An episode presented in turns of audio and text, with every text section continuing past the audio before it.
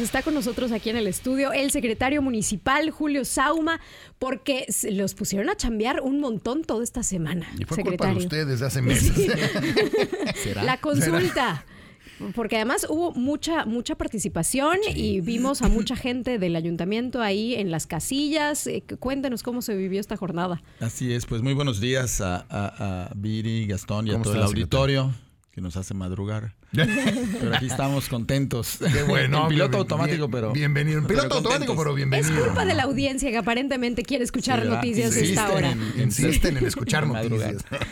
no, la verdad, estamos, Oiga, les fue muy bien. Estamos muy contentos porque, como lo estuvimos platicando con anterioridad, pues es un estreno, ¿no? Estrenamos este mecanismo de participación. Y fíjense que más allá del resultado, del resultado del domingo, pues nos da mucho gusto lo que pasó en el proceso, ¿no? Porque eso de la participación ciudadana, pues no es un momento, no es un punto de llegada, ¿no? Sino es un camino que se va construyendo. Y justo el lunes que dábamos a conocer los resultados, ahora sí que de la consulta del domingo, pues quisimos destacar lo que pasó, porque hablando de participación, pues sí, ese día salió gente a votar y decidió. Pero hubo muchos momentos en los que la participación este, ese proceso facilitó la participación. Y si hablamos solo de números, pues efectivamente hubo más de 21 mil registros, hubo más de 21 mil votos. Okay. Eh, de los cuales eh, eh, hubo más de 13 mil registros. Recuérdense que había que registrarse en la plataforma para votar porque fue una plataforma digital. Yo me registré. Y hubo más de 9 mil personas que salieron a votar. De tal manera que, bueno, estos son los números de, la participación. ¿Qué esperaban, eso o menos? Pues mira, la verdad, siendo una primera vez, pues sí habíamos pensado entre 10 mil votos, ah, más o menos, 10 mil personas, más o menos, pues no era un mal número. Es un proceso nuevo, había que conocerse. Está enfocado, si bien, a áreas que todos usamos, pero pues está enfocado a parques y áreas deportivas. Hay quienes no les interesa tanto. En fin, eh, hubo 29 centros de votación. Eh, a final de cuentas nos parece que, que sí es un primer momento importante. Y, y, decía yo que más allá del número, que al final con algo había que empezar, no olvidemos que este mecanismo surge de un reglamento que lo hace ya obligatorio, es decir, todos los años vamos a tenerlo. Entonces, pues sí es útil saber eh, como punto de referencia para la próxima administración pues que hay que ir superando esta meta de participación.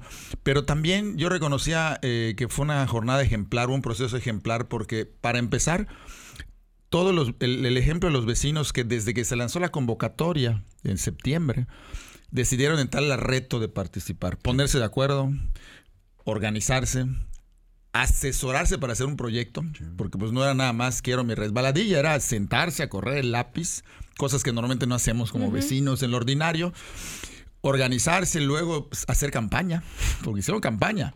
Hicieron campaña con lonas en los parques, en redes sociales, hicieron TikTok, bueno, todas las plataformas se llenaron de, invitaciones.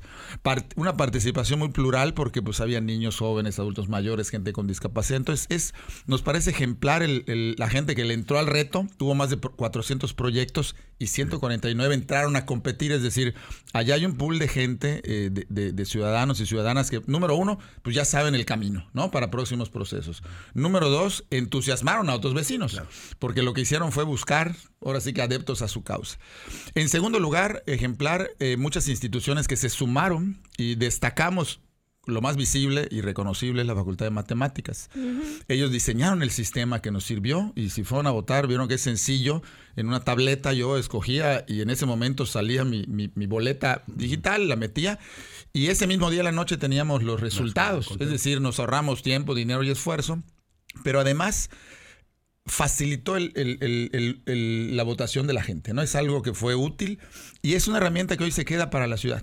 Es decir, lo que haya sido eh, lo que se ha invertido es una herramienta que hoy tenemos para procesos participativos, que desde luego es perfectible, y que provino de una alianza con una institución educativa, como fue la Facultad de Matemáticas de la UAD, y que lo hemos reconocido y lo seguimos haciendo, también por entrarle al reto, ¿ah? porque no crean que esto fue de, la noche a la mañana, estuvimos haciendo cambios el mero día, de repente se atoró no sé qué, córrele y muévele, entonces ellos se fajaron y hoy esa alianza eh, resultó en, este, en, este, en esta herramienta y muchas otras instituciones. Desde que empezamos los, los talleres de asesoría, el, el Colegio de, Arquitectos, la, la, CEMIC, varias otras universidades fueron sede, la Modelo, la, la Universidad Pedagógica Nacional, en fin, organizaciones como Parques de México eh, se sumaron y estuvieron participando, eh, siendo observadores, siendo asesores, acompañando el proceso y todas estas instituciones pues nos, nos consolidan, nos ayudan a consolidar ese trabajo colaborativo. No puede uno solo hacerlo, aunque sea el gobierno, ¿no? Y también le dieron legitimidad y le dieron vida al movimiento. ¿Cuáles fueron los lugares como más populares? Porque incluso hubo un empate por ahí en algún distrito. Bueno, este... En, eh, los resultados por distrito, eh, digamos, todavía no, no nos no, dominamos este tema de las zonas de la ciudad, pero bueno, los que ya que además nos sirvió este ejercicio para practicar nuestro distrito donde vamos a votar en junio. Eh, sí, exacto, además. Hubo una redistritación. Claro. Eh, de los nueve distritos, el distrito 3, digamos que es el nororiente, más o menos por allá, es el que tuvo más votos, que fue fueron 2.500 votos.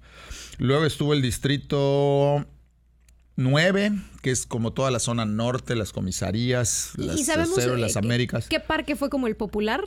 Así el que se llevó así el mayor interés. El, mayor número de votos. Pues mira, los votos fueron por distrito. Entonces cada distrito compitió. Si buscamos el distrito que tuvo, de los que ganaron, el primer lugar en su distrito fue el distrito 1, 2, 3, 4. Ok. Que tuvo 472 votos a primer lugar. Hubo otros que ganaron con 200. O sea, estos son 400, sí. 470 votos por un solo proyecto. Ajá, que, hayan dicho el Parque de las Américas. Exacto. Lo queremos así. Exactamente. Recuerden que cada distrito compitió un número de proyectos, los ordenamos y aquí tengo, insisto, la tabla de todos los distritos por separado. Algunos ganaron con 200, con 300, pero este distrito 7 ganó con 472 el mismo proyecto y luego estuvo el distrito 3, que también 417 votos. O sea, un poco más de 400 votos al mismo parque fueron los que tuvieron más votos. al mismo proyecto. Al mismo proyecto. Y eh, dada la bolsa que tuvimos para distribuir, el total de proyectos que van a poderse realizar son 19. Ok. En ocho de los nueve distritos quedaron dos proyectos y en uno quedaron tres. Ah, qué bueno. Entonces son 19 proyectos que se van a poder este, eh, construir este año, este 2024, con presupuesto y etiquetado, y que provinieron de propuestas ciudadanas y que fueron ahora sí que elegidos por mayor número de votos por la ciudadanía en la consulta del domingo. Y creo que, digo, fue un, verdadero éxito. En este minuto que nos queda, que nos queda, estamos platicando con el secretario municipal, usted lo conoce bien, es Julio Sauma. ¿Algún día podremos construir otras cosas?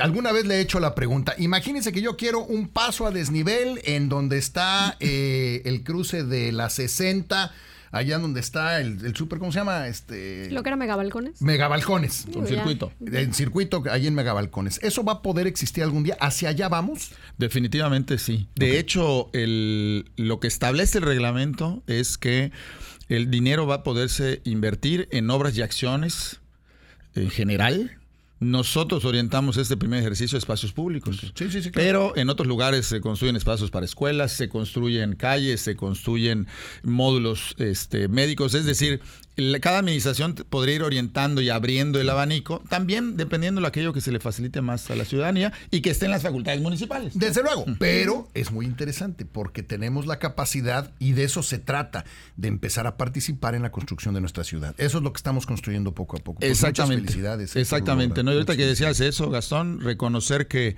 así como estamos construyendo literal nuestra ciudad, porque esas obras que a un ciudadano se le ocurrieron, se organizaron y votaron, van a ser obras para construir mejor, construir mejor la ciudad, pero además en el camino que es lo chévere, digo yo, estamos construyendo ciudadanía. Exacto. Entonces, una mejor ciudad, pero también con mejores ciudadanos y ciudadanas. Y la verdad, muchas felicidades y muchas gracias a las y los meridanos que se atrevieron a ejercer su ciudadanía y gracias a ellos y ellas tenemos 19 proyectos que pronto podremos estrenar. Ya estaremos platicando de ellos, seguramente. Claro que sí. El secretario municipal Julio Sauma Castillo, muchísimas gracias. No, hombre, gracias a ustedes, un gusto. Gracias y felicidades eh, por lo hecho.